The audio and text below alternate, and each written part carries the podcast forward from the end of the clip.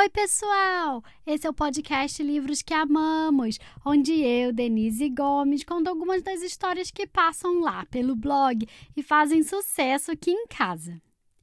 Hoje é o meu aniversário, então eu quis trazer aqui para o podcast um livro que eu amo demais. No livro de hoje, você vai acompanhar as aventuras de quatro meninos à medida que eles vão crescendo, formando laços de amizade que durarão por toda a vida mesmo que ocasionalmente esses laços sejam colocados à prova.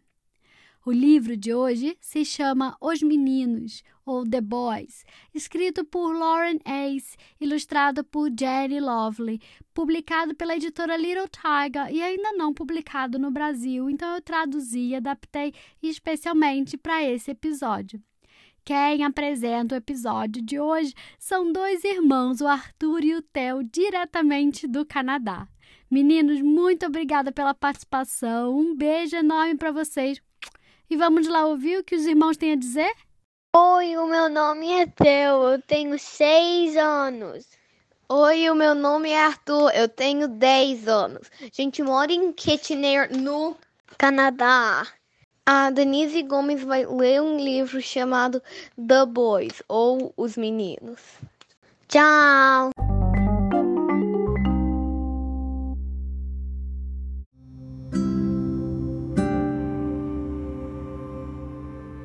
Nossa história começa na beira da praia, com quatro meninos brincando no mar. Os meninos eram amigos desde bebês, quando suas mães encontravam para conversar. Eles eram como irmãos.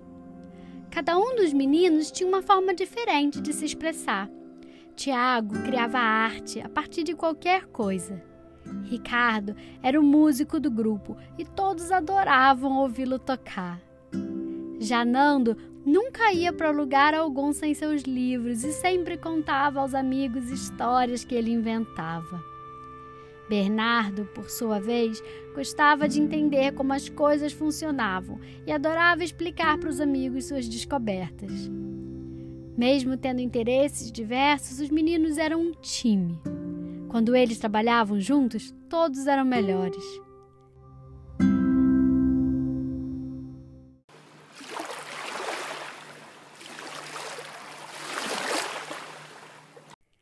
A praia era o lugar especial dos amigos. Era seu parquinho, sua sala de aula, sua segunda casa. Foi na praia que os amigos construíram seu laço de amizade.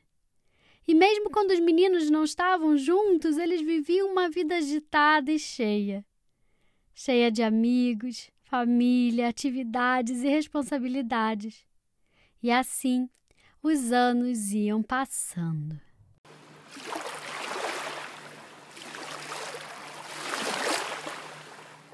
Porém, uma primavera, ao retornarem à sua praia preferida, os amigos descobriram que a areia estava remexida.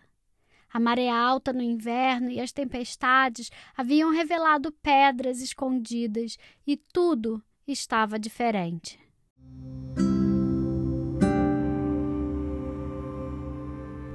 Às vezes, os amigos achavam que crescer não era fácil. Eles haviam sempre sido unidos, encarado a competição como um time. Mas à medida em que foram ficando mais velhos, eles começaram a competir entre si. Bernardo e Nando disputavam para ver quem seria o primeiro da classe. Nenhum dos dois aceitava bem ficar em segundo lugar. Ricardo, que normalmente era o pacificador, começou a colocar outros relacionamentos à frente de seus amigos. As piadas de Tiago, que sempre deixavam o coração dos amigos mais leve, não era mais apenas deles, pois ultimamente Tiago estava entretendo plateias maiores na escola. Por um tempo, os meninos curtiram viver suas vidas sozinhos, cada um por si. Era bom ser diferente e pensar apenas em si e nos seus próprios interesses. Mas sem os amigos, cada um dos meninos sentiu como se tivesse sido arrastado para o mar. Seus sucessos, que antes eram compartilhados, agora pareciam vazios. Os meninos sabiam que eles tinham que aprender a falar sobre seus sentimentos, mas não era nada fácil. Mas, assim como fizeram quando eram pequenos, os amigos trabalharam juntos para tornar as coisas melhores. Eles perceberam que nenhum menino é uma ilha e que a forma mais corajosa de encarar os problemas é falar sobre eles e escutar. Os amigos aprenderam a ser pacientes e gentis uns com os outros de novo, tornando seu laço de amizade mais forte do que nunca.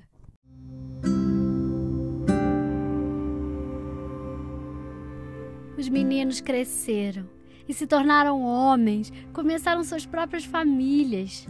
Tiago se casou com Pedro, tiveram duas filhas e adotaram um cachorro salsicha. Já Bernardo teve uma filha e cuidava dela e da casa sozinho, além de ter adotado o cachorrinho chulé.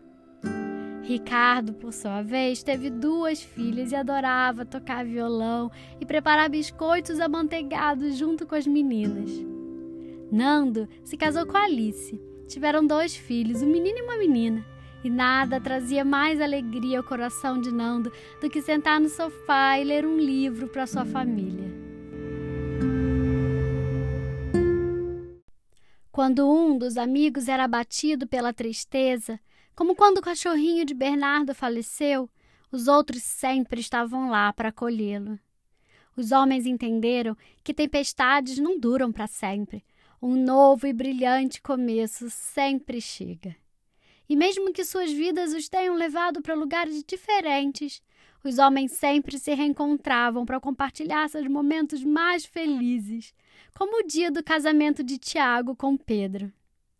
Quanto mais velhos ficavam, menos os homens subestimavam sua irmandade. Eles sabiam que o laço de amizade que cultivaram os uniria para sempre, assim como ondas que sempre retornavam à beira da praia.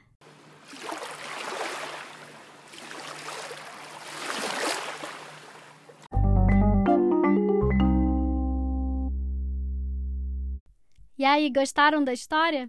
Eu amo demais esse livro. Uma pena que não foi lançado no Brasil para que vocês possam acompanhar a lindeza das ilustrações.